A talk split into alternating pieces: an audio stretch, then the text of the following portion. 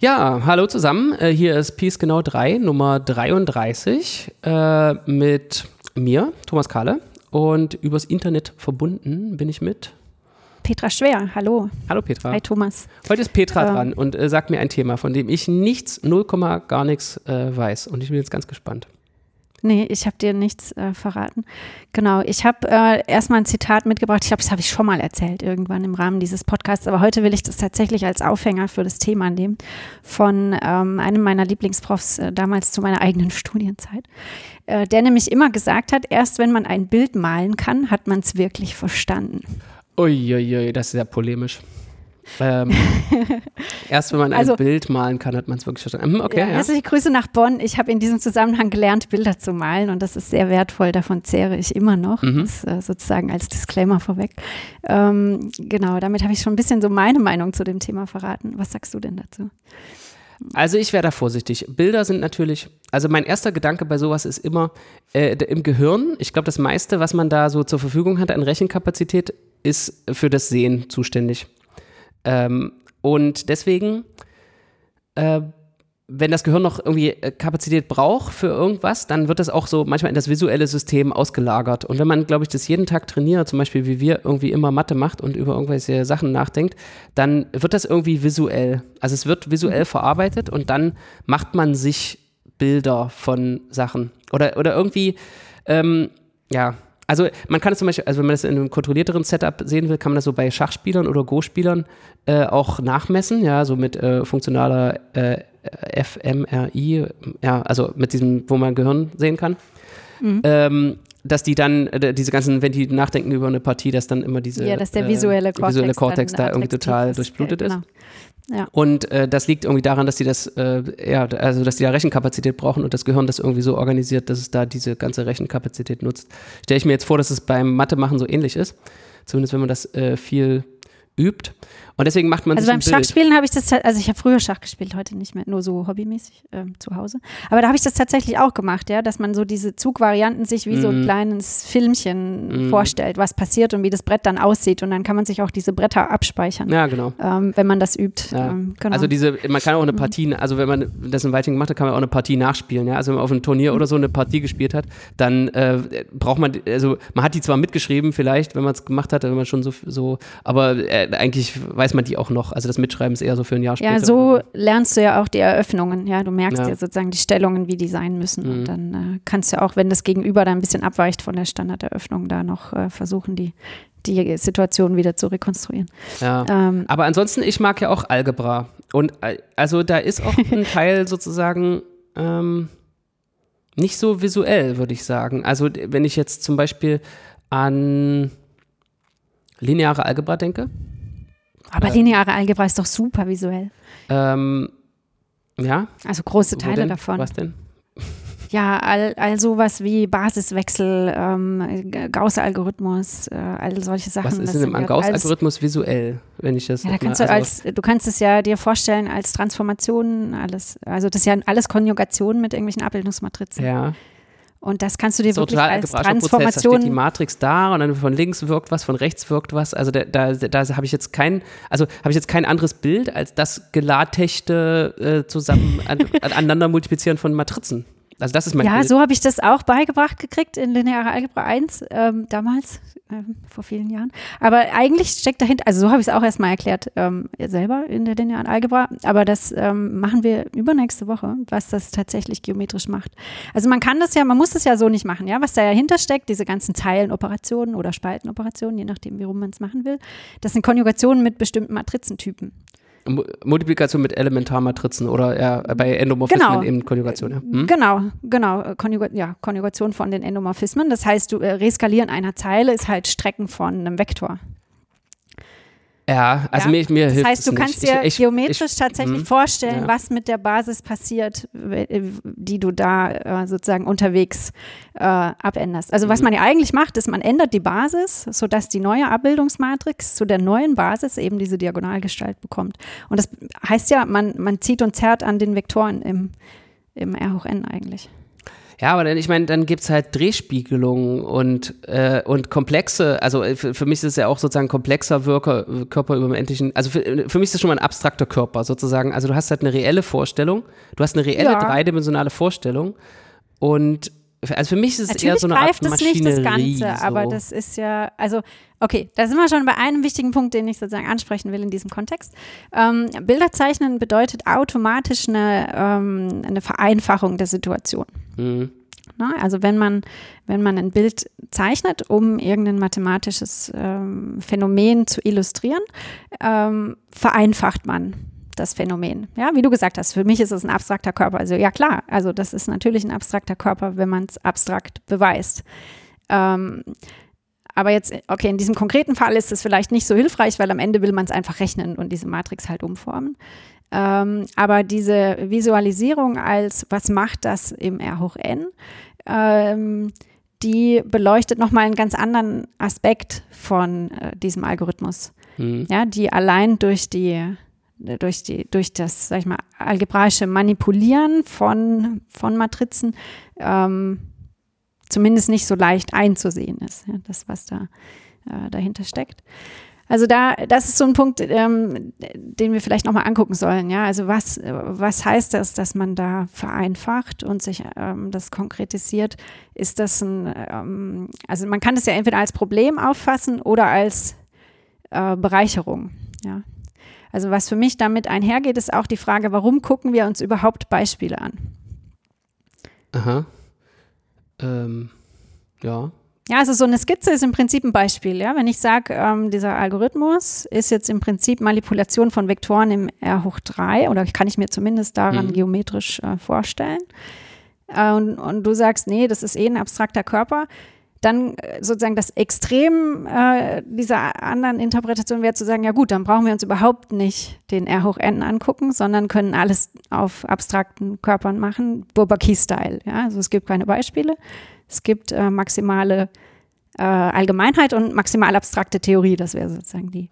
Nee, den Schluss würde ich jetzt nicht ziehen, dass es dann keine Beispiele gibt. Also wir machen eine allgemeine nee, nee, Theorie ähm, und dann ähm, ist ich habe das auch nicht als irgendein äh, auch N ist halt ein Beispiel. Und dann gibt im auch N gelten noch irgendwelche Zusatzeigenschaften, ja.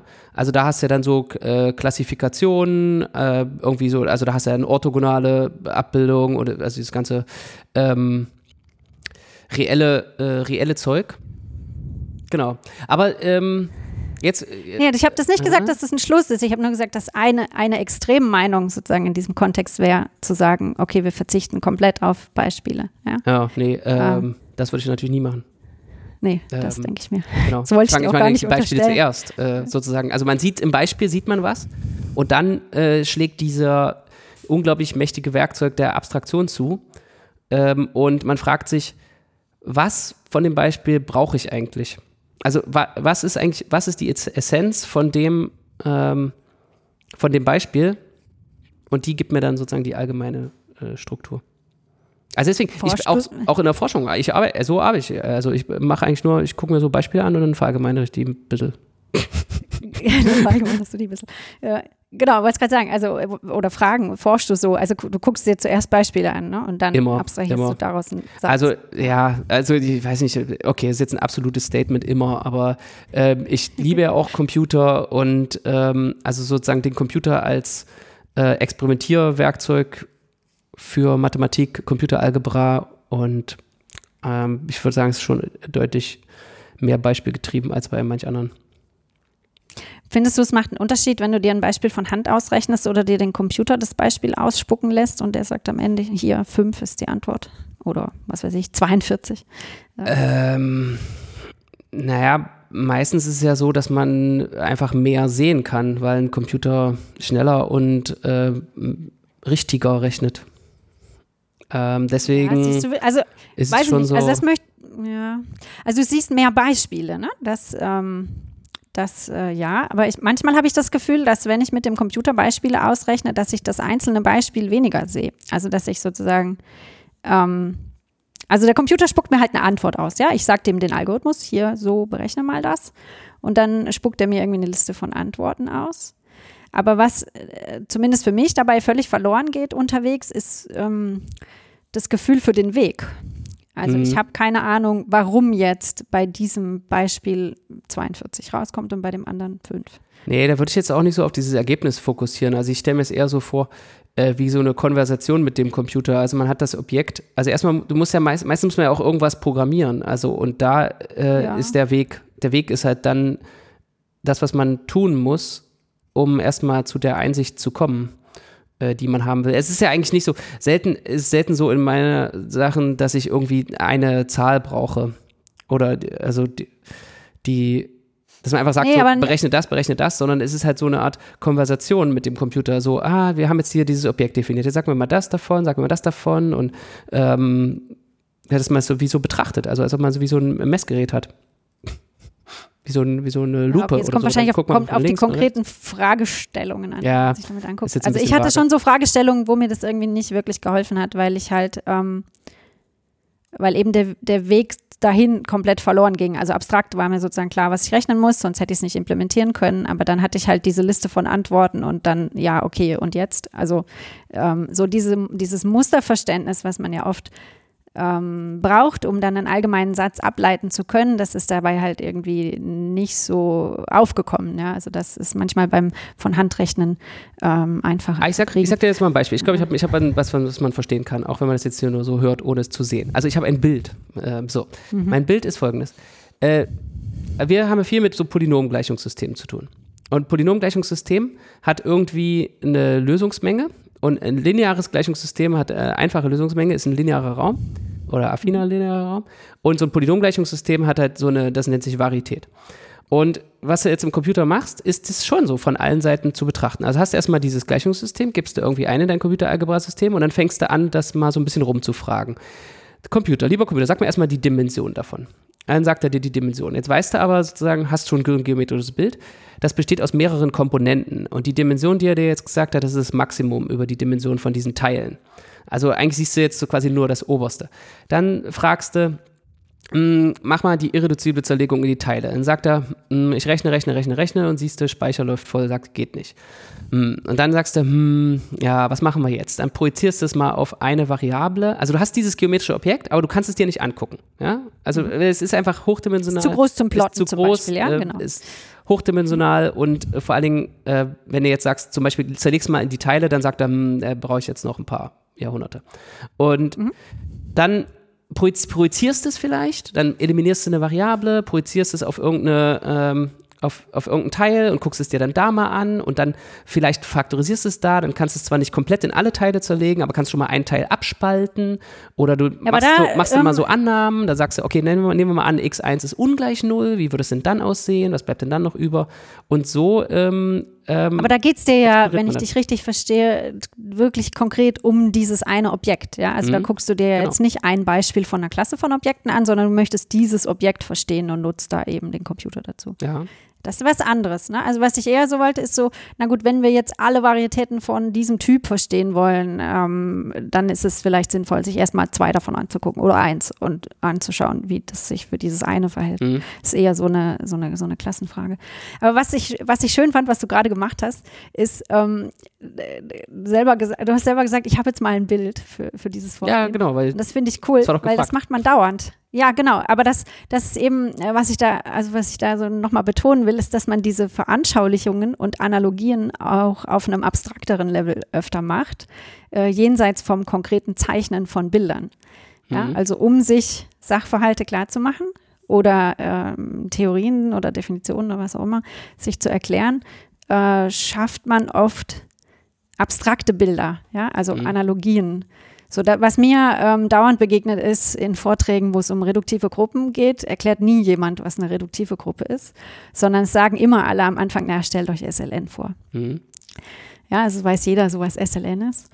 Ähm, das macht natürlich was mit den äh, Zuhörern auch, ja. Mhm. Ähm, und bis zu einem gewissen Grad ist es hilfreich, sich das zu, versim- zu vereinfachen und zu sagen, ich nehme jetzt einfach nur SLN. Aber es hinkt halt auch manchmal, weil manche Phänomene dann halt in diesem vereinfachten Beispiel überhaupt nicht zu beobachten sind. Aber das ist wieder wie so eine äh, Kapazitätssache. Also ich glaube, das, Mhm. das Gehirn, ich, mir ist so, als ob ich das schon mal erzählt hätte in diesem Podcast. Das Gehirn kann halt viel mehr denken und sich viel mehr vorstellen, als es über Sprache ausdrücken kann. Ja? Das ist so ein, ein Kanal mit niedriger Kapazität. Und das, was machen wir? Wir benutzen so ein Multiplexing. Das heißt, wir, wir, ich versuche sozusagen was zu sagen, was in, die, in dir als Hörerin das das gleiche Bild oder ein ähnliches Bild auslöst und dadurch sozusagen Kapazität auf dem Kanal zu sparen, indem ich sozusagen Informationen nutze, von der ich davon ausgehe, dass du die schon hast äh, und die weglasse. Das ist so eine Art Kompressionsverfahren. Äh, und vielleicht ist das auch sozusagen so die, ähm, wenn du sagst, denkt an SLN, dann äh, sagst du den ZuhörerInnen, dass die schon mal so ein ganzes Setting aufbauen, dann geht ja sozusagen so eine ganze Welt auf äh, und dann haben die schon mal so einen Satz von Vorstellungen und dann äh, hofft ja. man darauf, baut darauf, dass das ähm, dass das ausreicht. Äh, jetzt schon mal äh, äh, Kapazität gespart hat. Ja, dass man jetzt in dem Vortrag nicht anfangen muss. Also ihr, ihr erinnert euch ja, was eine Menge war und dann.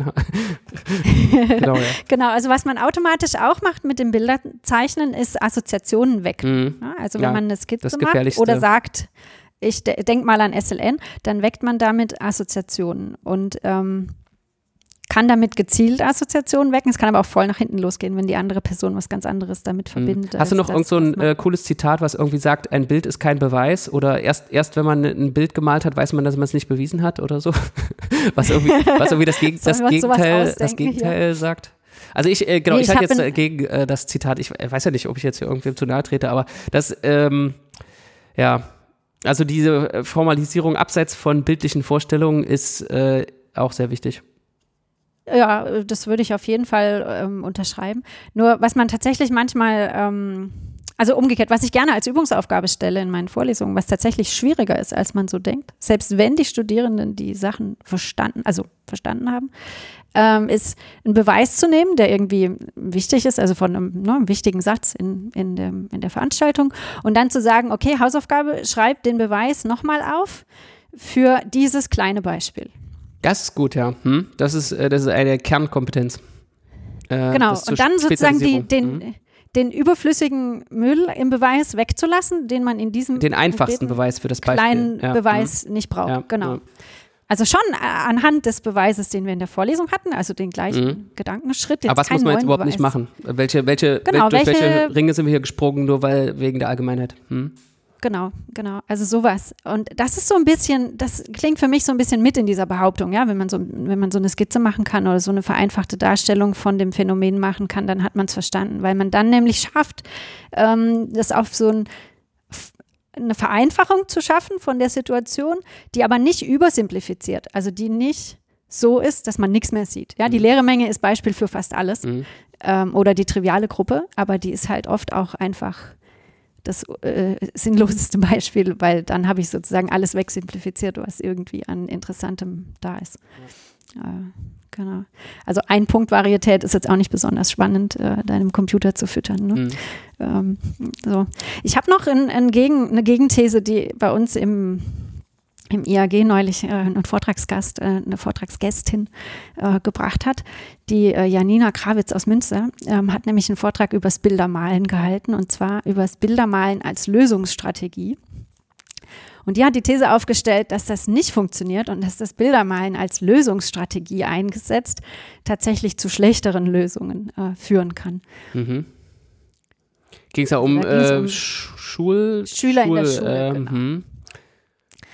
Also jetzt so ein bisschen anders, andersrum gedacht. Ne? Also nicht erst sich die Sachen angucken und dann sozusagen das in eine Skizze packen, sondern umgekehrt vorzugehen. Ich habe ein Problem, mach mir eine Skizze und das soll mir dabei helfen, ähm, das zu lösen. Lösungen ja, zu finden. Das ist immer die Frage, wo sind die Leute, die, denen man jetzt was beibringen will, ja? Und was, was, was will man denen eigentlich gerade beibringen? Und ich glaube, äh, viel sozusagen ähm, im Bereich Schule ist halt dann, oder so Übergangsschule, Uni, äh, da geht es halt darum, sich von dem konkreten Lösen zu einem abstrakten Lösen weiterzuentwickeln. Und dann ist es vielleicht genau dieses Bildermalen genau in die falsche Richtung. Während, während bei unseren äh, Forschungsproblemen ist ja manchmal so ist es mal einfach zu abstrakt und es ist einfach äh, zu krass und man braucht jetzt diese Verallgemeinerung, weil man äh, diese Vereinfachung, ähm, die Spezialisierung, weil man sonst nicht weiterkommt. Also es ist auch eine Frage, von welchem Standpunkt aus man losgeht. Genau, also beim Forschen würde ich auch sagen, braucht man das, um überhaupt erstmal Hypothesen zu schaffen, also um sozusagen erstmal auszutesten, welche Sätze könnten überhaupt allgemeingültig sein. Guckt man sich die ersten zwei Beispiele an und rät was oder versucht ein Muster abzulesen und dann testet man es am dritten und verwirft es wieder. Ähm, beziehungsweise macht es genauer, um dann halt auf eine Aussage zu kommen, die hoffentlich am Ende stimmt. Ähm, genau, das war auch so ihr Ansatz. Und wenn ich mich richtig erinnere an das, was sie gesagt hat, ist halt oft das Problem, dass die Skizzen schon so falsch, ähm, zu sehr vereinfacht oder eben äh, irreführend sind, dass sie dann nicht zur Lösung beitragen, sondern eben noch verwirren und halt eher zu Denkproblemen führen, als ja, ja, wir kristallisieren dieses Problem Zitat richtig raus, zu äh, lösen. was wir dann ähm, am Ende, äh, also dass sozusagen man sich quasi selbst verwirrt ähm, oder dass man sich einschränkt. Man, man macht sich einmal eine Skizze und dann hat man sozusagen quasi einen, einen Fehler gemacht und schränkt sich auf ein Denkmodell ein, was zu äh, einfach ist. Äh, genau, und findet Ja, dann den Beweis. Es ist so, Ähm, wenn man es nicht verstanden hat, helfen Bilder auch nicht. Ist vielleicht eine so eine äh, Möglichkeit, das äh, kurz zusammenzufassen. Ne? Genau. Ähm, ich meine, es gibt einfach auch so ja. viele Paradoxien. Also die nennen wir dann Paradoxien, bloß weil die nicht in unser Bild passen in der Mathematik, dass man, dass man einfach vorsichtig sein muss. Kennst du diese Hauptvermutung? Es ist irgendwie so eine, also ich, ich hoffe, ich kriege das jetzt richtig hin. Also da irgendwie die, in der Topologie, du hast irgendwie einen Raum und hast den auf zwei Arten und Weisen trianguliert. Ja? Und jetzt ist die Hauptvermutung ist, ähm, äh, dass es jetzt eine gemeinsame Verfeinerung von den beiden Triangulierungen gibt. Es ist irgendwie aus den 30ern. Und es ist falsch. Also Milnor hat irgendwie in den 60ern ein ähm, Gegenbeispiel angegeben. Und das ist total Wie unintuitiv. Aber, aber sozusagen, aber das ist sozusagen, das ist so in, intuitiv, diese falsche Aussage, äh, dass die heute noch benutzt wird. Also es kommen, es kommen regelmäßig Paper auf dem Archive, wo die Hauptvermutung als Aussage benutzt wird. Ähm, genau. ja, schade, ne? Ähm, Also auch nicht, auch nicht als Vermutung, sondern sozusagen auch, auch, auch von Ja. Leuten, die gar nicht, also die, die einfach die davon ausgehen, dass es ohne Beweis richtig ist. Weil das sind, In weil man Bild, weil man Paralleluniversum. dreidimensional, man hat ein dreidimensionales Bild vor sich, in drei Dimensionen geht das natürlich, ja. Äh, Und man hat, äh, das ist, ist uns für uns nicht vorstellbar, dass sowas äh, nicht sein kann. ja, aber die höheren Dimensionen verhalten sich eh komisch. Also da muss man sich, ja, genau, nur mal das Milner Paper über die exotischen sieben Sphären angucken. Das ist ein, eins der schönsten Paper, die ich je gelesen habe. Ja, was ist dein Ähm. Bild davon? Was ist, was ist dein, also hast du, hast du davon ein Bild? Von den exotischen sieben Sphären. Von, ja, genau, genau. Also äh, von irgendwas da. Ähm. Hast du da irgendwie ein ähm, Bild von? Also ich habe komische, verknotete, dreidimensionale Bilder, die natürlich nicht im entferntesten das widerspiegeln, was da passiert. Ähm, nee, da, also da werden dann Homologieklassen konstruiert und so. Also da kann man sich schon Brücken bauen und Analogien bauen, aber ähm, die sind alle übersimplifizierend in irgendeiner Art und Weise. Mhm.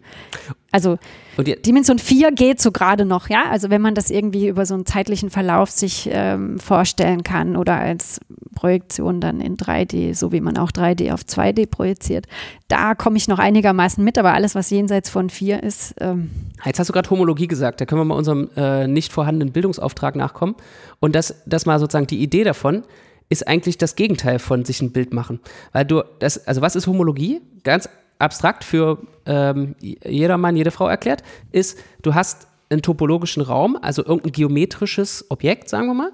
Und weil das so kompliziert zu verstehen ist, machst du da was Algebraisches draus, zum Beispiel Gruppen. Und mit Gruppen, das ist sowas wie, ja, was Algebraisches, mit dem man irgendwie rumrechnen kann.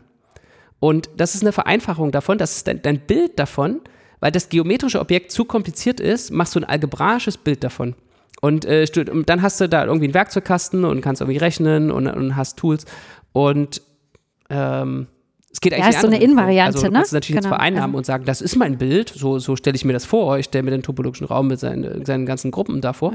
Ähm, aber dann hast du ja eigentlich nur, ähm, ja, hast du nur Ja, es geht ja in beide Richtungen. Ne? Also es gibt ja, man macht ja aus Gruppen dann auch wiederum Geometrien, um diese Gruppen zu verstehen und so, baut sich da Simplizialkomplexe. Ja, ich sag ja nicht, dass wir Gegner sind oder konkurrieren. Äh, Nein, nein, ich sag nur, es geht tatsächlich in beide Richtungen. Ähm, Selbstverständlich. äh, Das äh, ist äh, total spannend und manche Fragen lassen sich halt in dem einen Setting leichter beantworten als in dem anderen und umgekehrt.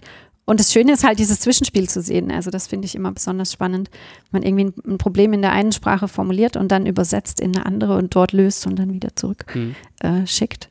Sowas finde ich immer extra spannend. Genau, ich habe noch einen Punkt mitgebracht. Ähm, kann man Visualisierungen und Skizzen auch zur Kommunikation von Mathematik benutzen?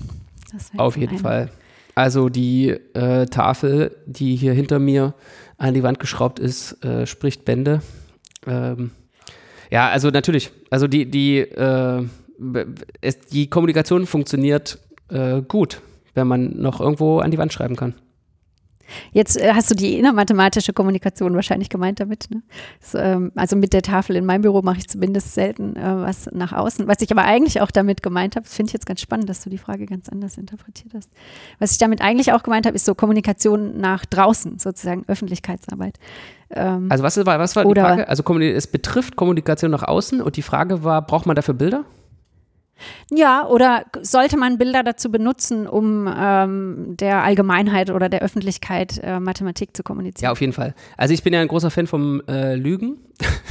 die, äh, Was? Nee, also das, ich mache hier nur polemische Statements. Also die, die sozusagen eine Vereinfachung, also um zu kommunizieren und zu erreichen, auch Vereinfachungen zu machen, die ähm, nicht okay sind. Aus, aus sozusagen aus einer formalen äh, Perspektive. Oder auch äh, genau, also Statements also das, zu machen, die ähm, einfach sozusagen provokant sind, um ähm, auf, Aufsehen zu erregen. Also ich äh, gestehe. Mach mal eins. Ähm, äh, die reellen Zahlen gibt es nicht. Ist ja offensichtlich. So. Also äh, sag mir mal eine reelle Zahl. Ja? Okay. Ja? Also wir reden die ganze Zeit, wir denken, wir denken, wir könnten uns eine reelle Zahl vorstellen. Du kannst ja keine reelle Zahl vorstellen, das ist totaler Quatsch. Ähm, das Na, ist eine, die reellen Zahlen sind das beste Beispiel dafür, dass wir uns äh, ähm, dass wir so tun, als ob wir irgendwas verstanden hätten. Als ob wir uns was vorstellen könnten. Aber Pi kann man sich doch vorstellen. Nicht? Wie stellst du dir Pi vor? Na, anhand des Kreises. Und also, äh, äh, Moment, du stellst dir Pi vor anhand des, also du weißt, das ist diese Länge und die Länge gibt es von ja, irgendeiner genau. Linie, aber es ist eine krumme ja. Linie, wie willst du die messen? Wie machst du da dann, legst du da dann Lineal ja, dran? Du kannst ja intrinsisch messen, also. Intrinsisch messen? Du machst zu wenig metrische Geometrie. Ähm, also ja, du kannst das, also okay, anschaulich würde ich sagen, du schneidest den Kreis auf und biegst ihn gerade, dann kannst du ihn messen. Ähm, aber du misst sozusagen, okay, das ist jetzt ein Terminus aus der metrischen Geometrie. Du kannst in einem metrischen Raum intrinsisch messen. Wenn du eine Also das ist jetzt das Bild, was du an die Öffentlichkeit äh Nee, das nicht, aber ähm, also an die Öffentlichkeit würde ich das mit dem Aufschneiden und Geradebiegen geben, ja. Also wenn du, du nimmst, malst dir einen Kreis auf oder legst den mit einem, mit einem, äh, mit einer Schnur und dann kannst du ja schon die. Naja, ich, ich würde sagen, wir verraten das einfach keinem, dass es die reellen Zahlen nicht wirklich gibt. Weil die Leute glauben das, die ja. glauben das schon dran. Und ähm, das schneiden wir dann hier nachher. Also äh, Pi ist eh 3, von daher. Das Pi, genau, Pi ist, Pi ist ja keine reelle Zahl, weil Pi ist 3. Ja, okay. Ach, nee, Mist. aber sozusagen, also ich finde, ja. das, das macht mir auch Spaß. Also ist auch, der Podcast ist auch ein guter äh, Ort dafür, solche äh, Diskussionen zu führen, äh, wie gibt es die reellen Zahlen. Ja, mal gucken, also, ob wir ähm, dazu Meinungen kriegen. ja. ja, also ähm, Nee, ich finde auch, also man sollte unbedingt Visualisierungen und ähm, auch Bilder dazu benutzen, um, um neugierig zu machen auf Mathematik. Ja, es ist eine schöne Art und Weise. Was da ein exzellentes Beispiel für ist, ist, kennst du bestimmt, ist dieser Henry Segermann mit seinem äh, Mathe mhm. mit 3D-Printing, mhm. äh, der da einfach ganz tolle einfach schöne Modelle auch verkauft, die alle natürlich tollen ähm, oder ja auch zur Verfügung stellt über seine Webseite und so, die ähm, einfach hübsch anzugucken sind, aber alle halt auch einen ernsten mathematischen Hintergrund haben. Genau. Äh, das ist richtig, richtig toll. Ähm, genau. Was ich auch mag, ist dieses Math with Bad Drawings. Kennst du das? Äh, das Buch liegt hier irgendwo bei mir rum. Da gibt es ein Buch von, von Ben. Äh, Ben, ben Orlin, Orlin genau. genau. Äh, da gibt es ein Buch, was so heißt und es gibt ein irgendwie noch irgendwie. ein Nachfolgebuch äh, und ein Blog, genau. Ja. Also das ist auch äh, super. Ähm, ja, genau. Äh, aber das sind ja sozusagen Comics, die ähm, irgendwie richtige Mathematikphänomene äh, erklären. Genau, das sind Comics, die, ähm, die eigentlich Mathe erklären, ja ja, das ist ziemlich cool. Äh, lohnt sich auf jeden Fall. Aber ich habe äh, so einen Lernprozess, den ich durchgemacht habe. Also ich hatte mal früher irgendwann so eine, ich weiß gar nicht mehr welches war, irgendeine so Wissenschafts-, äh, Wissenschaftszeitung äh, gelesen. Und ähm, fand ich immer ganz toll und dann liest man die und dann ist da irgendwas über Geologie oder was weiß ich und dann denkt man, man hat jetzt Geologie, oh, jetzt habe ich was wirklich verstanden, äh, super. Und dann ähm, das geht das immer so lange gut, bis das erste Mal da was über Mathe drin steht. Und dann liest du das und du denkst, oh nee, wenn die über Geologie genauso schreiben, wie die hier über Mathe schreiben, dann will ich das eigentlich gar nicht mehr lesen. Und äh, da bin ich, glaube ich, jetzt ein bisschen erwachsener geworden, dass ich das ähm, mehr wertschätzen kann. Ähm, dass es da irgendwie so eine Zwischenschicht gibt äh, oder so eine Zwischen Zwischenebene, wo man halt irgendwie versucht, vielleicht auch nur eine Idee rüberzukriegen und dann das Gegenüber, was es hört, hat dann wieder andere Assoziationen und das ist, das ist auch einfach ähm, okay. Und der Wissenschaftsjournalist ist ähm, schwieriger, kann ein schwieriger Beruf sein, gerade im Bereich Mathematik vielleicht noch mehr als bei der Geologie. Dann ähm, Ja. Vulkanausbrüche, die sind einfach Ähm. auch so visuell, haben schöne Bilder, weißt du? Ja, die haben schöne Bilder. Also die, genau, die sind greifbarer per se. Ne? Also wenn du jetzt ein Phänomen wissenschaftsjournalistisch erklären musst, was jeder auch erfahren kann, also so ein Vulkanausbruch, äh, vielleicht jetzt nicht jeder, aber ähm, äh, keine Ahnung, äh, Wetterphänomene oder so, ja, die jeden, jeden Tag betreffen, ähm, dann ist es äh, zumindest die Problemstellung klar zu machen, ist leichter, ja, weil das einfach in einem persönlichen Horizont von den einzelnen Mhm. Leuten schon vorkommt. Äh, während Mathe jetzt in dem Alltagsleben vieler einfach überhaupt nicht vorkommt oder zumindest nicht bewusst Nicht vorkommt. sichtbar ist. Und genau, einfach auch nicht sichtbar ist, wo es überall drin steckt. Deshalb ist es sozusagen erstmal schwer, ähm, klar zu machen, ähm, dass das gebraucht wird. Ah, vielleicht noch eine lustige Anekdote. Da habe ich nämlich neulich einen witzigen ähm, äh, Kaltakquise-Anruf gekriegt, muss man tatsächlich äh, sagen. Äh, wo mir jemand äh, Forschungskooperationen in die Industrie vermitteln wollte. Wo ich dann meinte, so, nee, nee, also ich mache hier Grundlagenforschung in der Geometrie, ich brauche jetzt nicht unbedingt hier Industriekooperationen. Und er dann meinte so, ja, also machen Sie keine Projekte.